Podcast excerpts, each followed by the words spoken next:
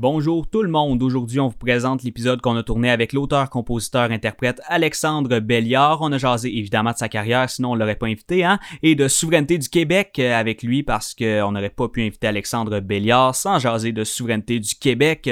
Pour en savoir plus, ben écoutez le podcast. Salut là, bonne écoute.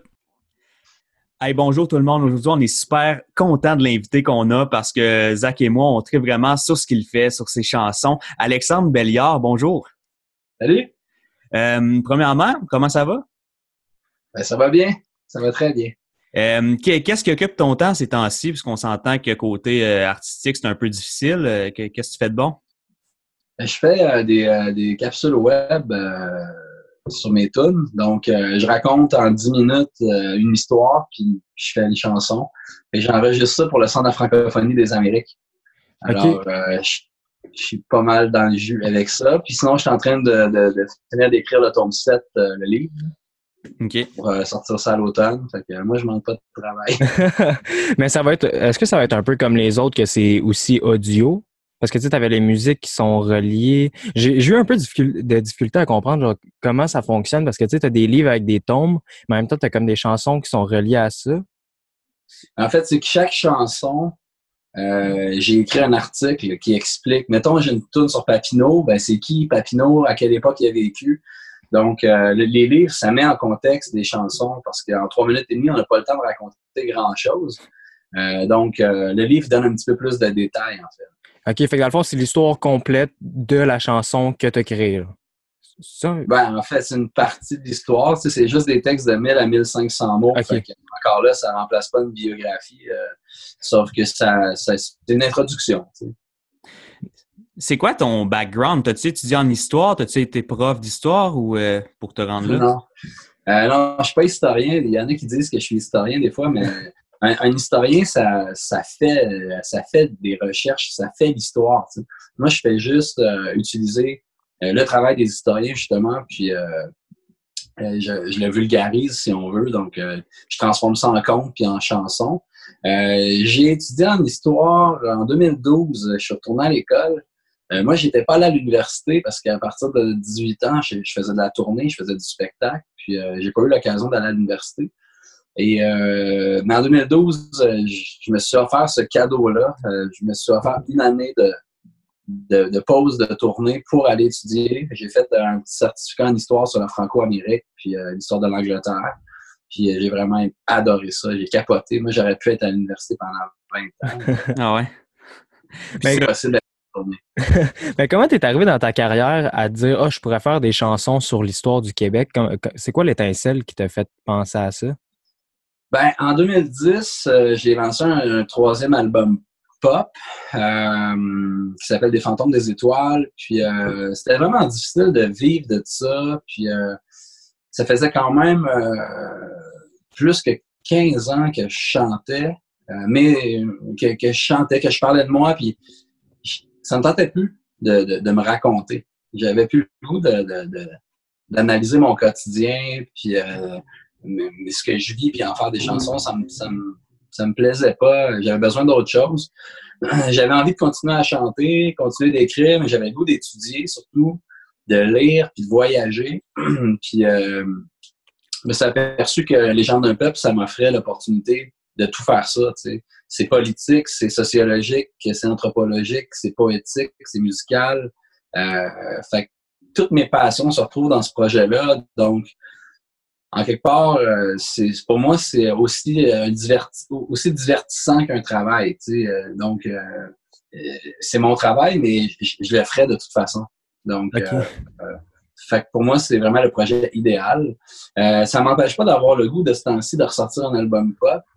J'ai ramassé pas mal de tunes depuis 12 ans que je chante plus mes anciennes affaires. Puis l'autre fois, j'ai fait un petit show sur Internet, puis je chantais mes vieilles tunes, puis j'ai eu, eu du fun, tu sais je me suis dit, ah, ben, le plaisir est là et, de retour. Fait j'envisage éventuellement de ressortir peut-être un album pop et de faire une tournée avec mes anciennes tunes. Ça fait plus que dix ans que je les ai pas chantées. Fait que, euh, ouais, voilà. Puis toi, en ce moment, dans le fond, le confinement, est-ce que ça change pas mal ton rythme de vie ou tu étais pas mal anyway dans l'écriture? Tu sais, je, sais que tu avais des shows prévus aussi, fait que ça, c'est sûr qu'on s'entend que c'est annulé. Mais pour ce qui est du, de ton écriture, ça ne change pas grand-chose ou? Ben, en fait, moi, ça m'a vraiment dérangé, euh, comme tout le monde, en fait, là, mais euh, dans la mesure où je sortais d'un confinement, ça faisait huit mois que j'étais en écriture. moi. Fait qu'en février, j'ai fini d'écrire des manuels d'histoire pour le- les écoles. En fait, c'est des, des cahiers d'apprentissage pour les jeunes. Euh, J'ai écrit des livres, euh, bref, euh, qui vont se retrouver dans les écoles à partir de septembre. Puis cool. ça, ça m'a demandé quand même un, huit mois là, intensif à écrire troisième, quatrième, cinquième année, sixième année du primaire. Fait que j'ai fini ça en février, puis là, j'ai recommencé ma tournée en février. Euh, euh, je repartais sur les routes du Québec, de la France, de la Suisse, puis du Mexique. Comme là, je devrais être au Mexique en ce moment. Ah ouais. Euh, ouais. La semaine passée, je devais être en Suisse. Donc, ça a tout fucké ça. Mais euh, là, la France, ils m'ont déjà rappelé pour l'automne. Donc, ça a l'air de, de reprendre tranquillement. Mais ouais, moi, j'ai recommencé à faire des shows là, puis des conférences à travers le monde. Fait quand ça s'est arrivé, ben, ça a changé mes plans. Mais là, tu as parlé d'une tournée au Mexique. Est-ce qu'il y a une communauté francophone là-bas ou c'est c'est vraiment des, des personnes qui parlent espagnol qui, qui trippent quand même sur ce que tu fais? C'est les deux. Euh, mais il y a vraiment des communautés. euh, il y a 33 millions de personnes qui parlent français à travers les Amériques, que ce soit en Californie ou euh, au Brésil. Partout, tu as des communautés francophones. Euh, il y a des alliances françaises à la grandeur du monde. Il y en a 800 sur la planète. Fait que tu peux aller chanter à New York, à Détroit, à Los Angeles, à Bogota, à, à Port-au-Prince, à Cuba, partout, tu vas avoir des francophones. Fait que moi, je fais le tour de ces communautés-là. C'est beaucoup des universités qui m'invitent aussi. Donc, euh, mettons l'Université autonome de Mexico. euh, je suis allé là, je suis allé à Bogota aussi chanter à l'université euh, de la- capitale colombienne. Donc, euh, voilà. Je suis curieux par rapport aux, aux chansons que tu fais pendant tes spectacles. Est-ce que tu les, tu les sélectionnes selon l'endroit? Tu sais, on s'entend, mettons, la chanson sur Falardeau, tu sais, euh, peut-être qu'en France, ils connaissent moins ça. Tu te concentres sur des gens qui ont aussi marqué la France ou c'est tout le temps la même setlist que tu chantes? Non, il n'y a, a pas deux shows pareils. Je m'adapte euh, je m'adapte vraiment selon où je suis, euh, à qui je parle, euh, le, le- le- le contexte, euh, des fois politique, le, le contexte. Des fois, c'est l'actualité aussi tu sais, qui va guider mes choix de chansons. Mais tu sais, j'en ai une centaine des chansons des gens d'un peuple. fait que Ouais, je peux choisir en masse. Mais c'est, fou, justement, la, que tu en aies fait autant. Tu sais, on s'entend que c'est pas des chansons, euh, justement, euh, plus pop, que tu peux aller chercher les paroles dans ta tête. C'est énormément de recherche, j'imagine, pour chaque chanson. Est-ce que c'est beaucoup plus long? Tu sais, as fait les deux, tu as fait euh, des chansons plus pop, puis ces chansons historiques-là. Est-ce que le temps, il est beaucoup plus long pour l'écriture d'une chanson historique? Ben, je, je ne sais pas. Je, je pense pas. Non? Euh, c'est- deux façons de travailler différentes. Tu sais, je parlais avec Paul Piché récemment, puis il me disait que lui, ça y prend des fois 5, 6 ans, 7 ans à écrire un disque. Il y a un, rythme d'écriture vraiment lent. tu sais. Jean Leloup aussi, tu sais, il- Ouais. il- il- ça prend 5 ans avant qu'il sorte un album. Moi, je pourrais en faire deux par année. C'est une question de, de- de- de rythme de travail de chacun. Euh, moi, mon métier, c'est d'écrire des chansons. Je me lève le matin et je me dis, euh, bon, ben, je vais écrire une tune tout de suite. Puis je me mets au travail, puis à la fin de la journée, j'en ai une. OK. Euh, mais c'est pas tout le monde qui est comme ça. Moi, je suis de même. Pour les tunes historiques, c'est encore peut-être plus facile parce que la matière est, est dans les livres. Ouais, c'est vrai.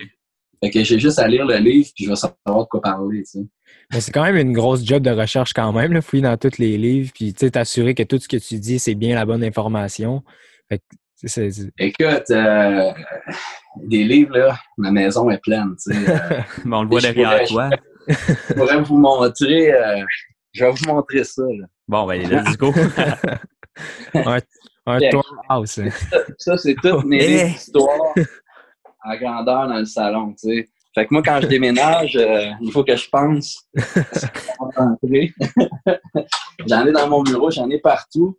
Euh, c'est ma matière première, tu sais. Puis euh, je trouve que c'est... euh, je me trouve chanceux parce que j'en ai pour l'éternité, tu sais. Moi, je j'aurai jamais de, de- de pénurie de... Excusez, là, ça brasse un peu, là. Parce que Puis, Mais, Ouais, mais c'est c'est intéressant d'avoir autant de livres, c'est c'est certain. Puis ça, ça vient d'où cette passion-là pour la lecture et l'histoire? Est-ce que c'est depuis que tu es jeune, jeune ou c'est venu plus tard? Ben, euh, moi, à 17 ans, j'étais tout le temps à la bibliothèque municipale. J'empruntais euh, le maximum de livres que je pouvais, puis euh, euh, je me tapais tous les classiques, Victor Hugo, euh, Shakespeare, Molière, Zola. J'ai lu les 21 Rougon-Macquart. Puis à un moment donné, je suis tombé sur une biographie d'un homme noir qui vivait au Texas, qui a été, qui a été emprisonné genre, pendant 25 ans, puis il n'avait rien fait finalement. Puis ça m'a vraiment touché. Puis le, le, buzz que j'ai lu à lire son histoire, après ça, j'avais tout le temps recherché dans d'autres livres. Il s'appelait Randall Adams. Le gars, je me rappelle encore, j'avais ça 15, 16, 17 ans, je me souviens plus.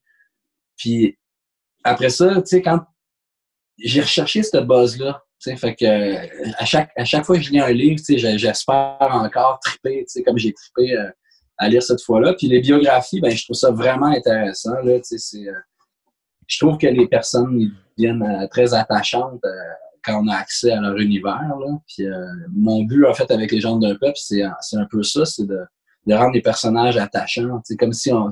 Moi, c'est comme mes, amis. sais. Gabriel Dumont, euh, Marianne Gaboury, FX Aubry, c'est mes chums. Je, je parle d'eux autres à tous les jours, je les raconte, je les chante. Font partie de ma vie. Euh, pour moi, ils sont vivants. Euh, ils existent encore. Il doit, il doit avoir des deux, mais est-ce que c'est plus souvent tu lis un livre puis ça te fait penser à la chanson que tu vas écrire ou bien tu te dis il faut que j'écrive une chanson puis là tu cherches dans le livre pour un personnage? Tu as raison, c'est les deux. Euh, L'autre fois, je lisais un livre de Blaise Sandrard. C'est un roman qui s'appelle L'or. Puis je savais pas tout dans quoi je m'embarquais. Puis finalement, c'était malade. C'était l'histoire d'un gars qui a acheté des terrains en Californie euh, et puis qui, qui, va se faire. Qui, va, il devient un des hommes les plus riches de la Californie. Un, énorme propriétaire terrien, mais là, ils ont trouvé de l'or sur son terrain. Là, il y a des milliers, des centaines de milliers de personnes qui arrivent de partout dans le monde, qui arrivent chez eux c'est à l'époque de la fondation de San Francisco.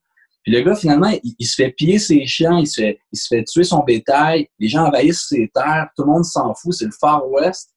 Puis à travers cette histoire-là, je tombe, je tombe sur une femme qui a vraiment existé, qui est dans le livre, qui s'appelle Marie Pantalon. Puis elle est partie de la Haute-Savoie, a embarqué sur un navire, elle s'est déguisée en gars pour aller chercher de l'or justement dans le coin de San Francisco, sur le terrain de ce gars-là. Puis euh, elle, elle, mettait des pantalons. les femmes n'avaient pas le droit de se mettre des pantalons en 1849. Tu sais, les 49ers, l'équipe de football, tu as un NFL dans le front. Là. Ouais. Ben, les 49ers, ça, ça vient de, de, de, de cette ruée vers l'or-là en 1849 à San Francisco. Tu sais.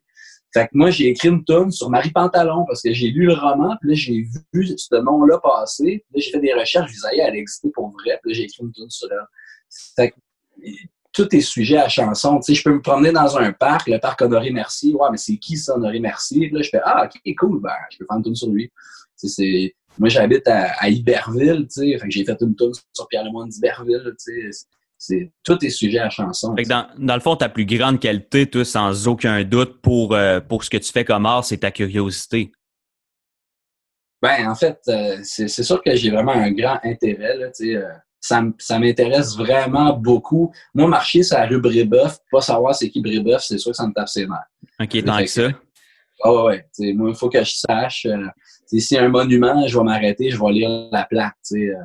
C'est certain. Là, je trouve que c'est ça rend mon environnement plus intéressant. Euh, quand je vais dans une école, si je vois à l'école euh, Marguerite Bourgeois, ben c'est qui ça, Marguerite Bourgeois, qu'est-ce qu'elle a fait, Donc, tout ce que je fais, j'analyse, j'analyse un peu d'un point de vue historique. Puis, euh, tu as dit tantôt qu'en ce moment, tu devrais être au Mexique, tu as fait euh, d'autres endroits ailleurs dans le monde. Tu es un grand voyageur. J'imagine que ça, cette curiosité-là, ça te suit partout, pas juste dans les milieux francophones.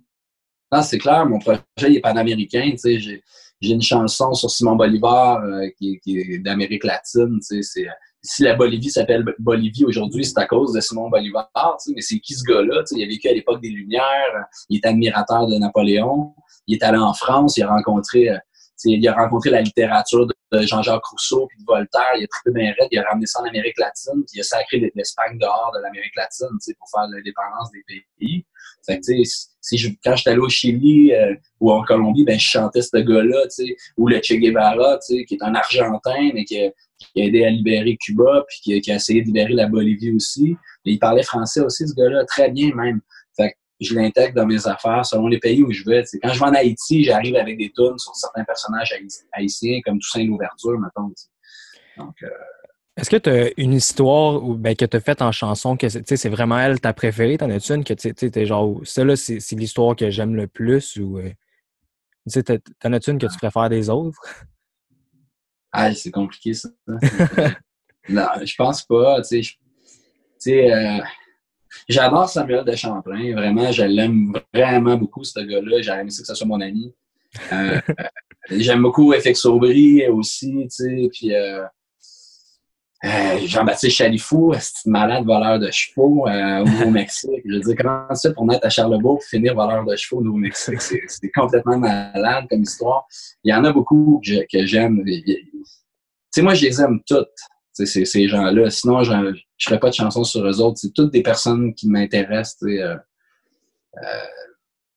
mais c'est sûr qu'il y en a des, J'aime bien Denis Vanier, le poète. Ça a été ma première chanson biographique, euh, justement. Déjà à l'époque de Pierre Jacon, mon premier album pop, la première tune, c'est une tune biographique sur inspirée de Denis Vanier.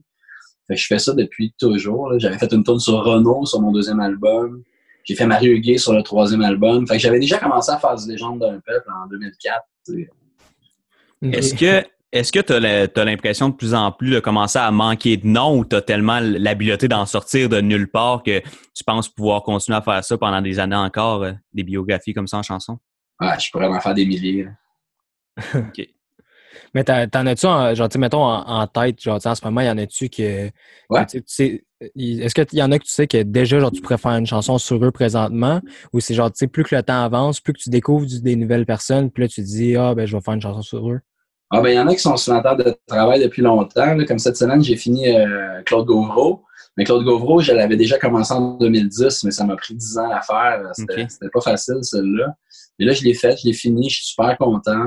Euh, non, des personnages, j'en ai tout le temps sur mon bureau là, qui sont en attente. J'en ai beaucoup, beaucoup. Là, sans, c'est rien du tout. Là. c'est faudrait que j'en fasse des milliers pour être satisfait, mais probablement que je ferai probablement pas ça. Je vais peut-être en refaire. Euh, je me mets pas vraiment de, de limite. Je vais en faire tant que ça m'amuse. Quand ça m'amusera plus, je le ferai plus. Est-ce que tu en as déjà fait deux sur la même personne ou est-ce que c'est dans les plans d'en refaire un que tu as déjà fait? Ben, je te parlais de Pierre Lemoine d'Iberville tantôt. C'est le seul que j'ai fait deux chansons dessus. Euh, parce que la première chanson était sur le tome 1, puis c'était un texte de Louis Fréchette que j'avais mis en musique. Puis ça raconte le Pierre Lemoine d'Iberville de la baie du Tson uniquement. Alors que Pierre Lemoine d'Iberville, c'est aussi euh, euh, le, pirate incendiaire de la côte est américaine, de Terre-Neuve. C'est le pirate des Caraïbes euh, qui, qui, a participé à la fondation de la Nouvelle-Orléans avec ses frères. C'est le gars qui est mort à Cuba. C'est le gars qui, qui voulait envahir New York. sais, fait qu'il y avait tellement d'autres choses à dire. J'étais pas satisfait de, de juste la première chanson. Fait que je n'ai refait une. C'est le seul. Il y en a deux. OK. Puis euh, là, je pense vite fait, là. Est-ce que tu en as déjà fait sur des personnalités qui sont encore en vie? Tu sais, je pense rapidement. Il y en a. Plusieurs.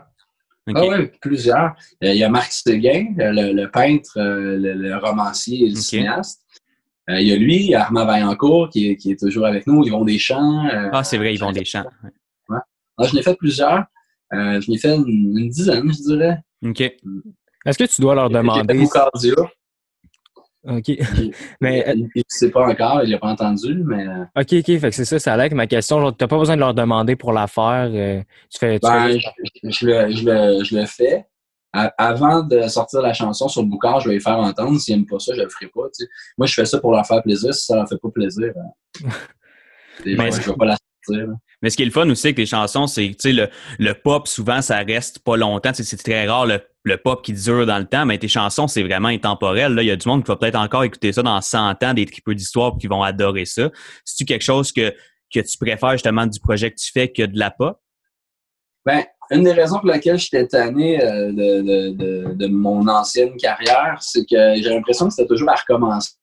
À tous les deux ans, je sortais un album il fallait trouver le cash, sortir le disque. Puis après ça, on sort le disque, on sort un extrait radio, on fait des entrevues à radio, on fait des articles. Là, ça marche ou ça marche pas, puis on recommence. Ça me tapait ses nerfs. Je trouvais pas ça structurant. J'avais le goût de faire une œuvre qui allait grandir, puis, puis, puis les gens de peuple, c'est cool parce que le monde, ils peuvent découvrir le tome 6. Fait que là, ils reviennent en arrière. Puis là, après ça, ils découvrent le tome 1, 2, 3, 4, 5. Donc, euh, c'est ce que j'apprécie beaucoup cet aspect-là de, du projet. c'est, euh, j'ai l'impression que j'ai pas l'impression de recommencer à zéro, j'ai l'impression de bâtir quelque chose de plus grand, de, plus en plus grand.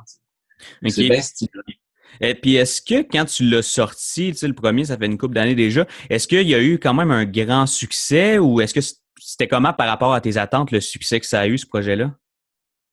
Euh, je sais pas trop si j'avais des attentes. Euh, euh, mais c'est sûr que mes, attentes, si j'en avais, en tout cas, elles ont toutes été largement dépassées euh, parce que je m'attendais pas à faire une carrière internationale en chantant la francophonie des Amériques. Euh.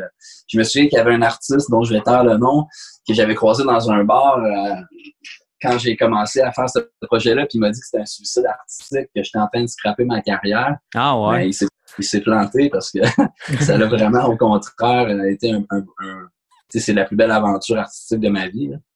Fait que, euh, ah, il s'est trompé. ouais, mais ça, ça doit être motivant. Tu as, quelqu'un qui te dit que justement c'est un suicide artistique. Finalement, c'est comme lui donner une claque en plein visage là, que tu as réussi à faire ça et que ça fonctionne très bien. ben non, je pense pas à ça. c'est quelqu'un que j'aime bien, anyway, mais c'est pas. Euh, non, non, mais je peux comprendre. Ça, quand je disais que je vais chanter l'histoire de, de, de, je vais chanter des biographie. Lui, il trouvait que c'était d'un ennui morbide. Mais, euh, je pense que la manière dont je le fais, c'est pas si ennuyeux parce que les salles sont pleines, puis je vends des livres, des Non, c'est ça. Ça aurait pu être un suicide parce que, tu sais, c'est vrai qu'il a raconté l'histoire pour, pour quelqu'un qui qui n'a pas entendu ou c'est ça peut être OK, ouais, pas sûr, mais quand tu l'entends, je pense que tu comprends euh, que c'est pas juste un, un monologue de raconter l'histoire, il y a de la méchante bonne musique qui va avec ça aussi. Là. Ben, merci.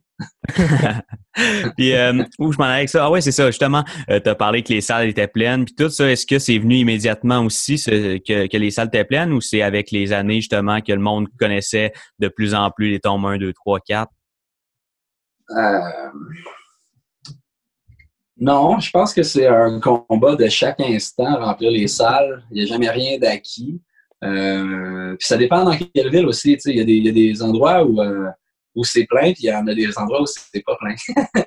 ça, marche, ça marche plus en région ou euh, dans les grandes villes? Ben à Montréal, on a fait 9 millions d'or en trois mois à un moment donné, tu sais. Fait que, ça marche à Montréal, pas pire. Ça marchait. puis là, je fais des shows à Saint-Jean sur Richelieu, un par mois, puis je fais des shows différents. Puis on attire à peu près 250-300 personnes par soir. ça marche assez bien. Euh, mais je me souviens, une fois, on a fait un show à Sept-Îles je pense qu'il y avait 10 personnes dans la salle, puis c'était une salle de 1500 places. Tu sais, j'étais avec Daran, puis euh, Joran, puis euh, Salomé Leclerc, puis Jean-Martin Rossan. Écoute, on était plus sur le stage que dans la salle, tu sais. Puis euh, il y avait Éloi Pinchot qui était là avec, avec un de ses chums, tu sais. Fait qu'on connaissait la moitié de la salle. il y avait personne. Ça, c'était, pas, ben, ça donne pas beaucoup d'énergie pour faire des choses. L'avez-vous pris en riant ou ça, ça a été rough? Ben, je veux dire, les deux. Ouais. Euh, on, on, ne peut qu'en rire, mais c'est rough. C'est, pas le fun, parce que t'as pas de. T'as l'impression que t'as pas de retour. Là. C'est, Mais là, on commence à être habitué là, avec les shows sur Internet de pas avoir de retour. Ouais, ouais non, c'est ça. t'as, as mentionné Jean-Martin au sein, j'aimerais ça qu'on en parle parce que c'est un homme que j'admire beaucoup. Comment ça s'est fait, la connexion entre vous deux? Comment vous êtes rencontrés? Ah, je m'en souviens pas. euh, je sais pas, ça fait une couple d'années qu'on est des amis. Euh... J'en ai aucune idée, c'est où qu'on s'est rencontrés. Ça fait longtemps, quand même, ça fait quelques années. Euh... Ah oui, la première fois, il m'avait téléphoné parce qu'il il venait de fonder Option Nationale. Puis euh, je pense qu'il voulait que je l'accompagne, tu sais, faire pour faire une tonne, quelque chose de même. Puis, euh, ouais, fait que c'est ça. Il était à National quand je l'ai rencontré à l'époque. Puis par la suite, ben, je savais qu'il jouait du piano. Puis à un moment donné, je l'ai invité à venir faire une tune avec moi. Puis on a eu vraiment du fun. Puis après ça, je l'ai invité carrément à faire partie du band. Puis euh, il a fait de la tournée avec nous autres. Il a très bien là. Puis comment tu as vu ça, son départ en politique? Ben, son départ en politique, il l'était déjà, mais avec le Parti québécois aux dernières élections, euh, que ça, ça a comme pas marché, ça, que j'ai jamais compris d'ailleurs pourquoi. C'est un homme tellement intelligent. Qu'est-ce que tu as vu dans ça, cet échec-là, même si, en tout cas? Ben, quand je vois qui c'est. Je trouve que les, les, gens se sont privés d'un sacré bon député. Je pense aussi. Euh, je pense que c'est une erreur euh, de ne pas avoir élu Jean-Martin Rossan, mais je pense que pour lui, c'est bien, par exemple, parce que la politique, c'est ça use tellement, c'est tellement dur. Puis lui, il a tellement de belles choses à offrir que la game politique de se faire écœurer, de se faire. Euh, il y a quelque chose de, de, de, de, de malsain, là, je trouve, là, en politique. Puis, euh, euh, Jean-Martin, il mérite pas de se faire écraser ou détruire. Il, il, a, il a, trop à offrir au Québec. Puis, il faut en prendre soin de ces gens-là. Puis en politique, c'est bien dur, j'ai l'impression, de, de, prendre soin des gens. Là, ça a l'air pas mal tough. T'sais. Je me suis fait offrir, moi, de, de, de me présenter. Puis j'y ai réfléchi beaucoup. OK. Puis moi, me faire écœurer, là, puis euh, faire des, des sais, la game politique, là, d'essayer de, de, trouver des, des affaires euh, pour, descendre ton adversaire. J'ai pas le goût de ça, tu sais. J'ai pas besoin de ça dans ma vie, tu sais. Fait que, parce que la politique, à la base, ça devrait être extraordinaire, tu sais. T'es là, puis t'essaies d'améliorer la société, puis tu essaies de, de, laisser le monde meilleur qu'il est. Euh, ça, ça devrait être génial, tu sais, mais les, les rivalités, puis les, médias, puis tout ça, tu sais, ils, ils, sautent sur l'occasion. Tu sais, si tu fais une connerie, tu, sais, tu te fais tellement ramasser. C'est pire aujourd'hui avec les médias sociaux. Là, tout le monde a son opinion et son petit commentaire. Fait que, non, ça, ça ne me tentait pas. Ben justement, faisons le lien entre la politique et ton œuvre parce que veux, veux pas, euh, tu as, des chansons qui sont très ouvertement souverainistes, tu es ouvertement souverainiste. Est-ce que ça t'arrive de te faire ramasser justement ces réseaux sociaux ou pas à cause de tes à cause que tu es souverainiste justement ou euh, à cause de tes opinions politiques? Non? Jamais. Ça n'est ah, jamais arrivé, même, euh, même au Manitoba, à Saskatchewan, à Terre-Neuve, en Ontario, que je sois n'importe où au Canada. Euh, je pense que c'est parce que je le fais avec respect. Euh, je, je, je, maintiens mes opinions politiques. Je peux parler de souveraineté au Manitoba, il n'y a pas de problème. Mais c'est comment je le fais. Je pense que c'est ça qui passe. Puis aussi parce que je m'intéresse aux autres. Moi, je, je, suis un ambassadeur de la francophonie franco-manitobaine. Je, je, raconte leur histoire partout dans le monde. puis euh, franco-yukonais, puis euh, Gabriel Dumont en Saskatchewan. Je suis porteur de toute cette, histoire-là. Puis ça m'empêche pas d'être souverainiste pour autant. Puis euh, moi, j'adore le Manitoba. je suis très bien quand je vois là. J'ai plein d'amis à Saint-Boniface. J'aime beaucoup, beaucoup les franco-manitobains. Mais ça m'empêche pas d'être souverainiste. Fait que à partir de là, je pense que quand, quand c'est pas fait dans la colère puis la, bêtise, euh, je pense que les choses, les gens ils comprennent. Ils comprennent pourquoi je suis souverainiste. OK. Mais je suis quand même surpris que ça soit jamais arrivé, mais c'est cool, c'est super cool. Bon. Ça m'est jamais arrivé. Euh, non. Ah, puis euh, au Québec, est-ce que dans tes shows, tu as, des fois du monde qui te dit genre ah, moi je suis fédéraliste, mais j'adore ce que tu fais, ou ça t'arrive-tu de recevoir des commentaires comme ça? Pas vraiment. Euh, tu sais, l'histoire, ça appartient à tout le monde. Hein? C'est vrai. Fait que, que tu sois indépendantiste ou pas, euh, ce qui s'est passé, ça s'est passé, puis that's C'est pas, euh, moi, je chante pas pour les indépendantistes, je chante pas pour les fédéralistes, je chante pour le monde. Leur opinion politique, tant mieux s'ils votent oui, moi je suis bien content, mais s'ils votent non, ils sont bienvenus pareil. sais. Puis en même temps, je pense qu'il y a même des chances qu'ils vont peut-être voter oui après. fait que, tu sais, tant mieux si je peux, si je peux en gagner quelques-uns à, une cause euh, qui me tient à cœur. Mais euh, moi, je, moi, quand j'ai fait ce projet-là, c'était pour parler à tout le monde. Tu sais. Euh, je trouve ça bien important de pouvoir faire le même spectacle devant un public qui est entièrement fédéraliste. Je veux, je veux pas me donner des barrières comme ça. Je trouve qu'il faut se parler, il faut échanger, il faut évoluer ensemble. Puis euh, voilà.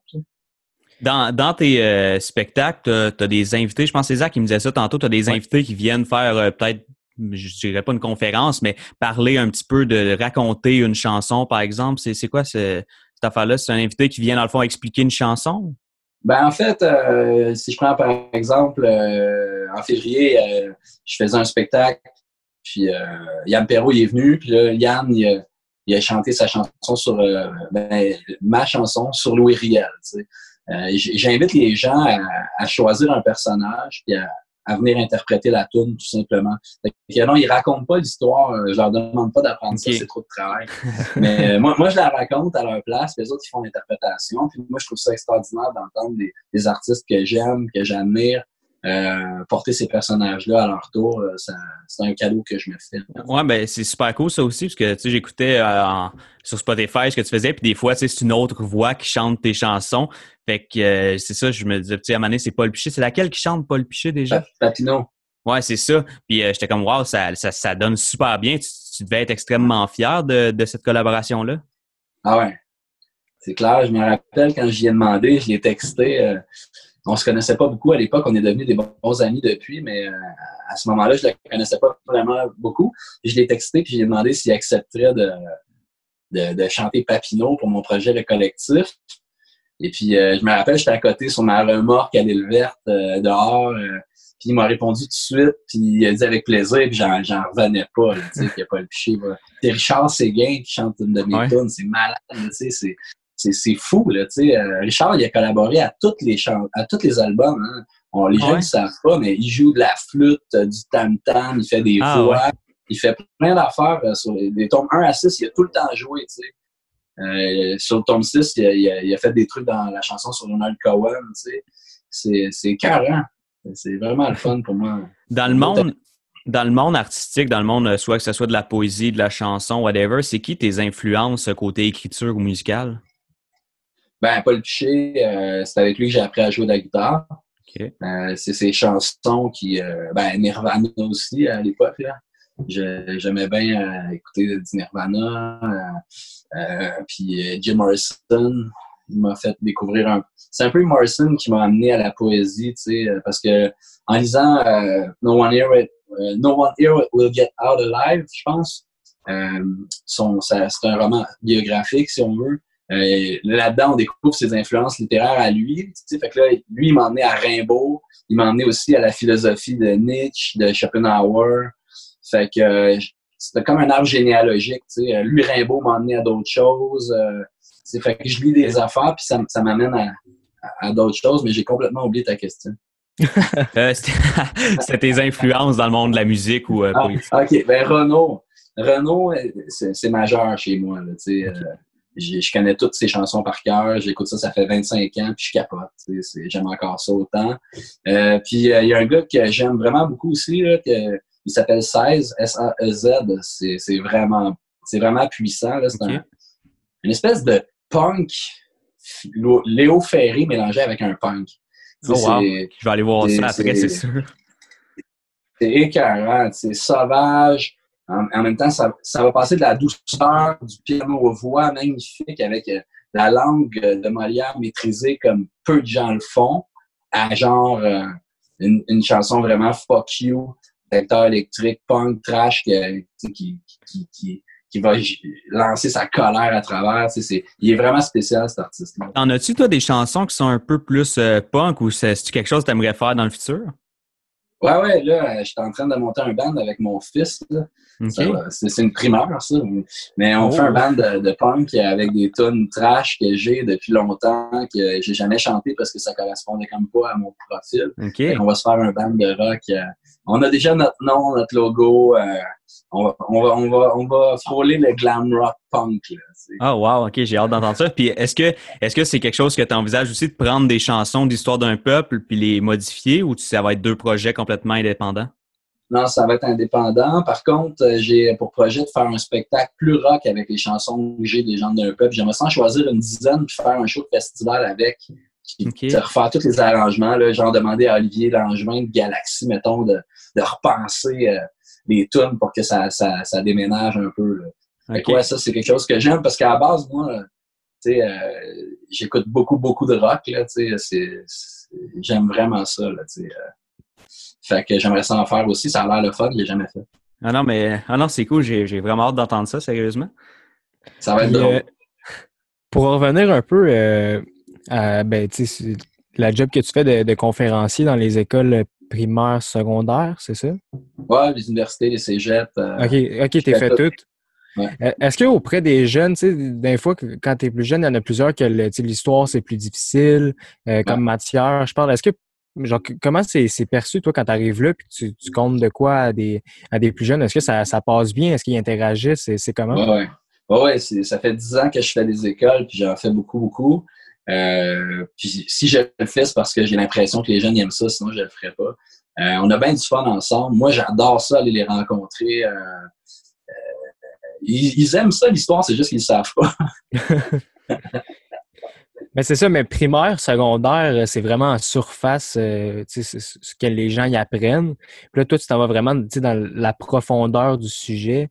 C'est ça, j'imagine que ça doit être plus intéressant à écouter que, que juste savoir de, de, de, de, de, façon plus large. Je, sais pas, moi je vois ça ben, je peux pas je peux pas parler à leur place, mais j'ai beaucoup de jeunes qui me disent qu'ils aimeraient ça m'avoir comme prof d'histoire. Sauf que moi j'ai le beau rôle parce que justement euh, j'ai pas à me taper les contraintes du ministère. Moi j'arrive là, je fais qu'est-ce que je veux, euh, je suis là pendant une heure, euh, je suis là pour les amuser, fait que j'ai le beau rôle.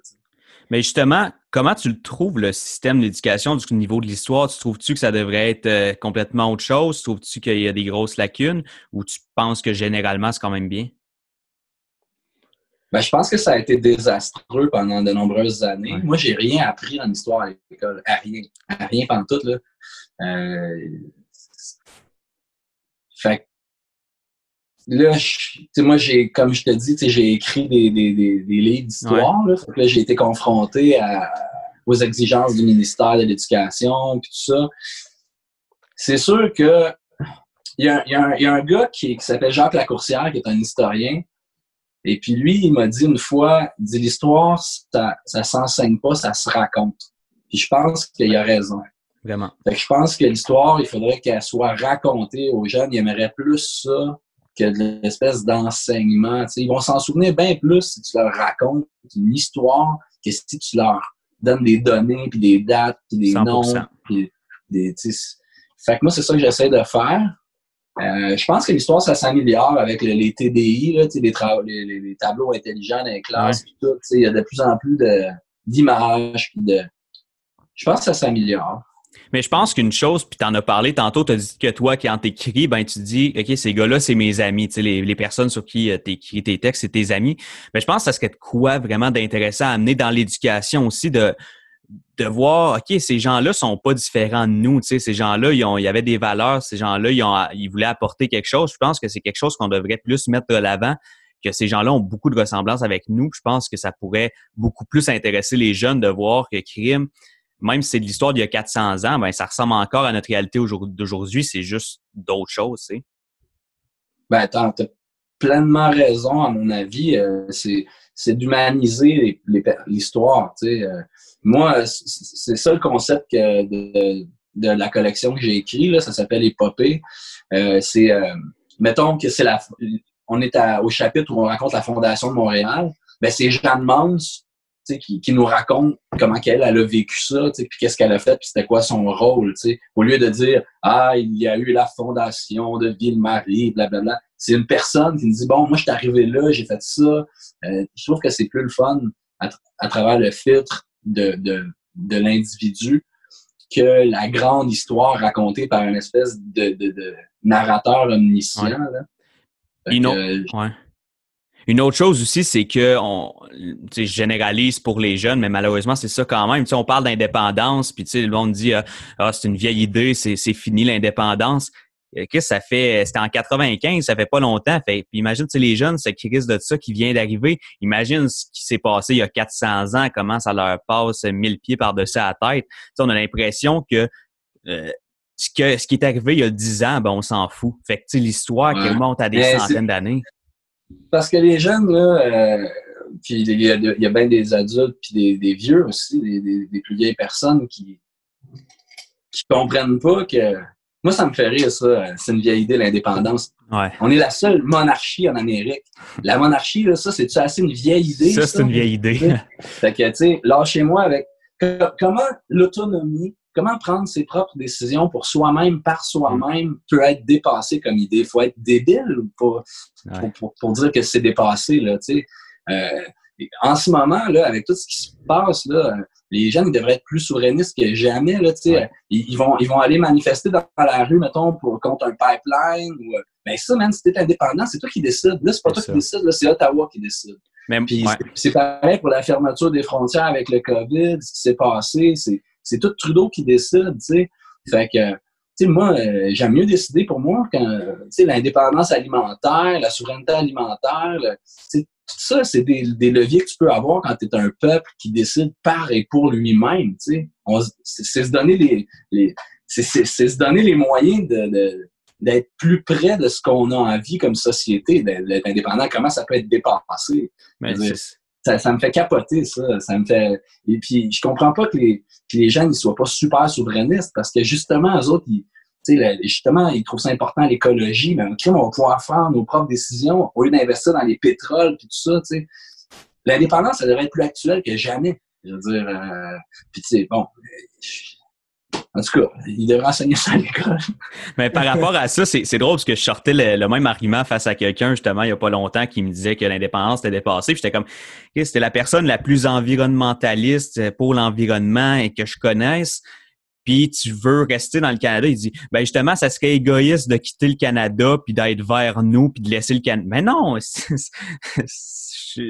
égoïste. Ben, moi, je pense que le Québec aurait l'opportunité d'être un, des États. Tu sais, les gens admirent beaucoup la Norvège, la Suède, tout ça, mais je pense que le Québec, en tant que pays, pourrait être à l'avant-garde politique, pourrait être un exemple mondial, tu sais, euh, sur plein de plein de plans. Tu sais, je pense que c'est une société progressiste euh, qui serait passionnante à voir se développer. Ouais. Euh, je pense qu'il y a juste du positif dans tout ça. Puis c'est pas contre le Canada, c'est, c'est, pour un Québec plus intelligent, plus vert, plus euh, économiquement euh, plus stimulé, plus stimulant avec ses propres leviers. moi, je vois pas de mal là-dedans. Tu sais exact. Puis tu sais, en tant, en tant que souverainiste, ben des fois j'essaye de lire, je suis comme OK, là, je vais essayer de me rentrer dans la tête c'est quoi les arguments des fédéralistes? Puis là, là, je fais de la lecture, puis je suis comme Ouais, mais ça non, ça n'a pas de sens. Tu sais, euh, on n'est pas sûr de ce qui arriverait économiquement. Ben, on n'est pas sûr de ce qui va arriver économiquement dans le Canada non plus dans 10 ans quand le pétrole, euh, ça sera plus à la mode. Là. Ben, je dis 10 ans, ça va être plus long que ça, mais à un moment donné, le pétrole va cracher. Canada, ça va être quoi? En tout cas, ça me dépasse aussi. bon. Euh, passons à. Je pense, j'ai envie de parler de Falardo parce que c'est un gars sur qui euh, Zach et moi on tripe bien raide. À froid comme ça, ben, ton opinion de, de Falardo, c'est quoi? Tu penses qu'un gars de même aujourd'hui, ça serait très intéressant à voir dans notre société? Ben oui, mais il, est encore là. Il est encore là. meilleure réponse. meilleure réponse avec euh, ses, films, avec euh, ses prises de parole. Puis moi, quand je l'entends, je trouve ça tout le temps intelligent puis articulé. Euh, c'est un homme que j'admire beaucoup. je suis bien proche de, la famille de, de, Pierre. Je suis, très proche de Jules, son fils avec qui on a travaillé beaucoup. il a fait plein de vidéoclips pour moi. Puis, Pierre existe à travers lui aussi. Euh, c'est vraiment quelqu'un qui a influencé beaucoup de monde. Moi, j'aime bien ses livres. Euh, quand j'ai lu Un très mauvais ami, j'ai trouvé ça absolument fascinant. Euh, il y avait une sacrée plume. oui, on a besoin de gens comme ça, mais c'est difficile d'être comme Pierre Falardeau. il a dû souffrir beaucoup. ah, c'est clair. Il allait au bat pour tout le monde c'est très difficile de prendre position comme ça puis d'être polarisant parce que les gens ont tellement de haine puis de colère, tu sais. Lui, euh, comme tu dis, il est allé, il est allé au bat. Euh, c'est un gars comme Armand Vaillancourt aussi, comme Michel Chartrand. Euh, c'est toute la même, je vois un peu la même énergie dans ces gars-là, tu sais. C'est ça, je, je l'aime beaucoup. Si, euh, si on retourne un petit peu du côté politique, comment tu trouves ça, toi, d'avoir une guerre à l'intérieur même des souverainistes entre Québec solidaire puis le Parti québécois? moi, personnellement, ça me fait souffrir parce que pour moi, si on fait l'indépendance, puis après, on décidera on s'en va où, tu sais? Fait que toi, tu vois ça comment? Oh, tu vois ça comment? Ben, je, vois ça comme toi. Euh, je trouve ça très déprimant. Je trouve que c'est beaucoup d'énergie qui n'est pas mis à la bonne place. Euh, moi, ça, carrément, là, ça me désintéresse de la, politique québécoise euh, provinciale. Je suis, euh, je suis complètement blasé, cœuré. Euh, ça serait supposé être positif, puis stimulant, puis rassembleur, ce projet-là. C'est pas ça qui se passe, tu sais. Fait que je sais pas si c'est des problèmes d'ego, si c'est des problèmes de leadership, mais moi, je m'ennuie de, je m'ennuie de, de... Tu sais, moi, j'ai voté en 95. C'était... c'était un moment extraordinaire, tu sais. Puis j'ai juste pas compris pourquoi on n'avait pas refait un référendum l'année d'après, tu sais. Euh, au, au, lieu de foutre le, le, le bordel puis d'être déprimé, on aurait juste dit Hey, let's go, man, on recommence l'année prochaine, puis on l'a, tu sais. Ouais, maintenant, je ne pas trop sur la scène politique québécoise euh, depuis. Euh, mais est-ce que tu penses qu'une union des deux parties, ça pourrait vraiment euh, venir rajouter de quoi puis faire revivre le, la flamme souverainiste, si on veut, au lieu des chicanes? Mais je pense qu'on a plusieurs rendez-vous manqués. Je, crois que ça, ça aurait dû être fait il y a dix ans. mais je pense qu'il y, y, a des gens qui passent pas le projet d'indépendance avant leur propre agenda politique. Puis ça, ça, ça fuck tout. Euh, comme tu as dit tantôt, euh, fais ton indépendance, puis après ça, tu décideras à, gauche, à droite, au centre, qu'est-ce que tu veux, mais là, on peut même pas faire ça. Fait que, l'indépendance, c'est un, c'est un moyen qu'on se donne. C'est pas une fin en soi, c'est un moyen. C'est un outil qu'on met dans, à notre disposition. C'est probablement l'outil le plus puissant qu'on pourrait avoir. On l'utilise pas. Puis euh, je pense que moi, je me retrouve pas en ce moment dans, dans, le, dans le paysage politique québécois. Là. Je me sens pas proche de, de, de quoi que ce soit. Puis euh, une phrase justement, ça me fait penser à ça que Falardo avait dit. Euh, je me rappelle pas exactement, mais je pense que ça ressemblait à si tu as des conditions à, ton indépendance, ben t'es pas souverainiste, t'es un trou de cul de, une phrase comme ça, tellement frappante comme ça, le Falardo, c'est le faire. je trouve que ça résume tellement bien la situation de ceux qui mettent des conditions avant l'indépendance. Non, on faut. Si t'es indépendantiste, là, tu t'en calisses de ce que, de ce que ça va prendre. tu, vas, tu vas arranger ça après l'indépendance. Si tu es un vrai souverainiste, c'est l'indépendance avant tout, puis ton point 2, ben, il est très loin derrière. Ben, je peux pas rien ajouter à ça. Je trouve que c'est absolument exact. si, si on, là, on, on, parle de politique provinciale, si on va au fédéral, comment tu as trouvé la montée du bloc dernièrement? Comment tu trouves euh, M. Blanchet? Comment tu comment as vu justement le, le, gros nombre de votes justement qui a monté aux dernières, dernières élections?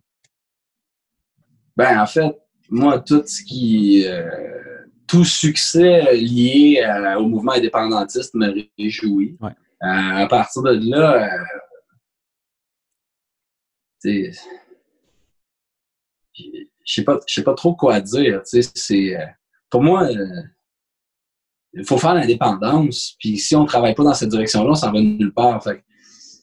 je ne sais pas trop quoi dire à propos du bloc. C'est, moi, moi c'est, des amis. Il y, en a plusieurs que je connais là-dedans. Puis je me réjouis qu'ils, soient là. Je pense que c'est des gens passionnés. Puis qui sont là pour les, bonnes raisons, mais on n'a pas les outils pour vraiment changer notre société. Je sais pas, la, politique canadienne, c'est vraiment compliqué le Canada comme pays. C'est comme. Euh, il y a plusieurs pays là-dedans. les, intérêts les, intérêts de Terre-Neuve euh, sont vraiment pas les mêmes que la Saskatchewan ou que la Colombie-Britannique, euh, le, le, Manitoba tout le monde a des, intérêts vraiment divergents. C'est, c'est, ça doit pas être facile à, gouverner. C'est un, un, drôle de pays. En fait, c'est un pays qui a été fondé par des, par des businessmen qui rêvaient d'un marché d'est en ouest qui ont voulu protéger euh, le territoire pour empêcher que les Américains euh, viennent prendre le marché. Fait que c'est une histoire de traque de chemin de fer puis de subvention à, à des amis. sais ça a mal parti le Canada. Tu sais, Johnny McDonald, méchant pourri, tu sais, euh, un voleur, tu sais, euh, ça a mal commencé, tu sais, la, la, Confédération en tant que telle. Terre-Neuve a accepté d'embarquer là-dedans en 1949 par quelques voix. Il y a eu un référendum, je pense que c'est 51 qui est passé. Tu sais. Ça les intéressait pas. Moi, quand je vais à Terre-Neuve, je tripe à voir l'ancien drapeau euh, d'avant la Confédération, des, des Terre-Neuviens qui, qui sont nostalgiques de, d'une Terre-Neuve euh, qui ne faisait pas partie du Canada. Je trouve ça beau. Mais euh, bon, euh, c'est bien compliqué la politique canadienne. Mais ça a l'air compliqué partout sur la planète. on regarde aux États-Unis ou au Mexique. les humains sont ingouvernables. c'est vraiment le bordel. tu penses que tu penses que ça va prendre quoi au peuple québécois, aux jeunes ou aux moins jeunes, pour comprendre à quel point c'est important l'indépendance parce que là on l'a vu juste que tu en as parlé tantôt avec Trudeau. Si nous autres on voulait fermer la, les, les, frontières puis Trudeau il a attendu il a attendu on sait pas combien de morts ça peut avoir causé ça. Mais puis, moi j'étais comme ok là je pense que ça va réveiller du monde. Ça a réveillé du monde pendant sept heures puis après ça le monde a tout oublié. Tu penses que ça va prendre quoi pour finalement qu'on se dise ok ouais finalement c'est de la merde là, être dans le Canada?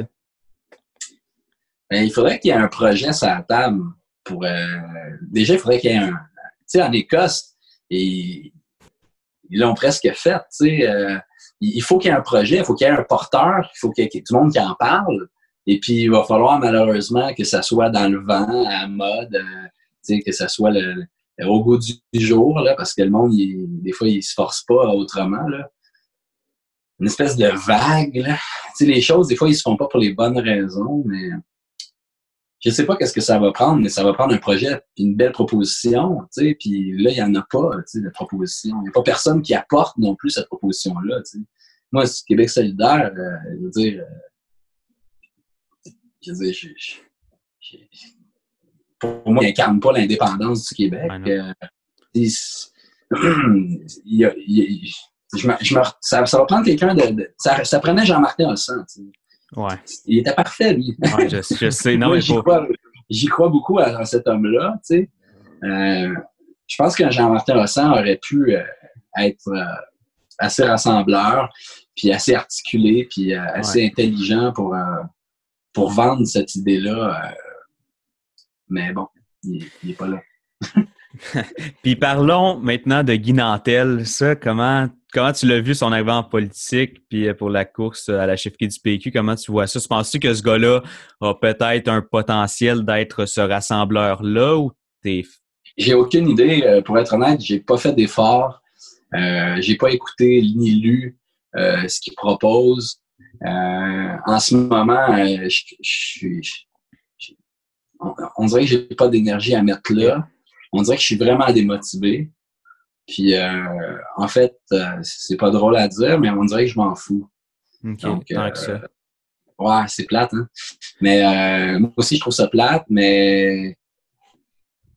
Tu sais, moi, je me suis investi beaucoup dans les courses à chefferie au PQ là, pendant une couple d'années. J'étais de toutes les assemblées de tout ça. Puis, ah, À un moment donné, euh, un moment donné, t'es usé, t'es fatigué un peu. Puis là, je suis comme dans la période où j'ai besoin de de me reposer, craquer mes batteries pour quand il y aura un, vrai débat. sais. Moi, c'est l'indépendance qui m'intéresse. C'est qui qui est là, je m'en fous. Ce que je veux, c'est que c'est que l'indépendance soit de l'avant. C'est pas une question d'ego ou de personnalité. Si Guy fait un bon job, tant mieux. Moi, je souhaite juste du bien à, tout ce monde-là. Mais honnêtement, ça me passionne pas tellement. Ça. Puis, euh, c'est quoi tu penses ben c'est quoi tu penses de ce qui se passe euh, ben, ce qui s'est passé en Espagne avec euh, le catalan? Pour, pour, toi tu vois ça comment? Genre, comment tu l'as perçu?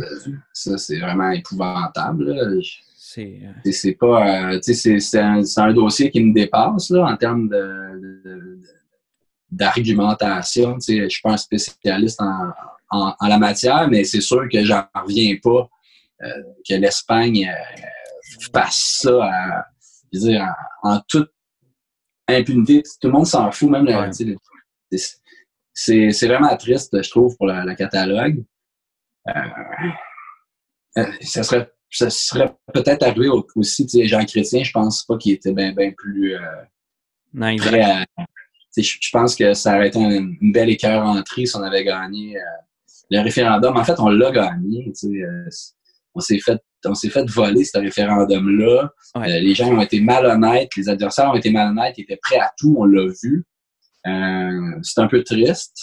Euh, en fait, c'est beaucoup, c'est terrible. C'est terrible. Ouais. Est-ce que tu as encore espoir de, vivre ça de ton vivant, un référendum ou un Québec pays où tu es tellement désintéressé, tellement dépassé par tout ce qui se passe que tu te dis peut-être que crime, je vivrai jamais ça? Non, moi j'y crois je pense que euh, on est dans une période qui est un peu difficile, euh, qui est pas très inspirante, mais tu sais, c'est un balancier. Hein, là, on est peut-être dans le creux, mais tu sais, ça va remonter. Tu sais, c'est... Non, moi, j'y crois. Je pense que je pense que les Québécois, euh, puis, puis je crois aussi que le projet écossais, il était, super rassembleur. Eux, ils sont allés chercher justement les nouveaux arrivants, ils ont mis de leur bord, ils ont réussi à leur expliquer le projet, à leur vendre. J'ai trouvé ça fantastique, euh, l'exemple écossais. Je pense qu'il faut qu'on s'en inspire beaucoup. Tu sais, Haïti, là, les Haïtiens, là, eux autres, ils ont fait leur indépendance en 1804, là, puis ils en sont vraiment fiers. Les Mexicains aussi ont fait leur indépendance. Puis quand tu vas au Mexique euh, ou en Colombie, ils ont des monuments sur leur indépendance nationale, puis les gens ils sont fiers de tout ça. Mais nous autres, au Québec, on n'a pas ça. sais. Je pense que tous ces, ces, ces gens-là qui arrivent de partout dans le monde peuvent comprendre euh, l'importance d'un événement fondateur comme l'indépendance d'un pays. Fait que, à la base, tous les nouveaux arrivants, en fait, je pense que c'est des alliés potentiels. Euh, fait que je pense que ça passe beaucoup par là. Puis les anglophones aussi, tu sais, euh, je pense que les, les, anglophones, les autochtones aussi, ils devraient être indépendantistes. ils seraient, à mon avis, bien mieux représentés dans une république québécoise qu'ils le sont en ce moment à l'Assemblée nationale. Et où la voix des anglophones à l'Assemblée nationale? Et où la voix des autochtones? ou, des, nouveaux arrivants, c'est tout petit, là, ils n'ont presque pas de place. Dans une république, à mon avis, il y aurait une meilleure représentativité. Puis, euh, en plus, c'est que les gens ils vont se sentir plus confortables dans leur identité, ils vont arrêter de se sentir euh, euh, inquiets et d'avoir peur de l'autre, parce que là, ils vont exister enfin. Fait que moi, je vois, je vois ça comme un projet hyper rassembleur, euh, tant pour les anglophones, les autochtones, euh, les, les, les, allophones, les nouveaux arrivants. Les, je trouve que tout le monde a à gagner dans ce projet-là. Écoute, Zach, as-tu une autre question? Euh, non, moi, je pense que ça, fait le tour de mes questions. Ah ben ça, je pense que c'est une belle façon de finir là-dessus, sur des paroles aussi rassembleuses. Merci beaucoup, Alexandre. Hey, ça me fait vraiment plaisir, les gars. Merci à tout le monde d'avoir écouté. on a eu vraiment du fun. Euh, si vous n'êtes pas indépendantiste, ben, je vous invite à faire vos recherches puis à comprendre pourquoi c'est important. Puis on se revoit au prochain podcast. Salut tout le monde.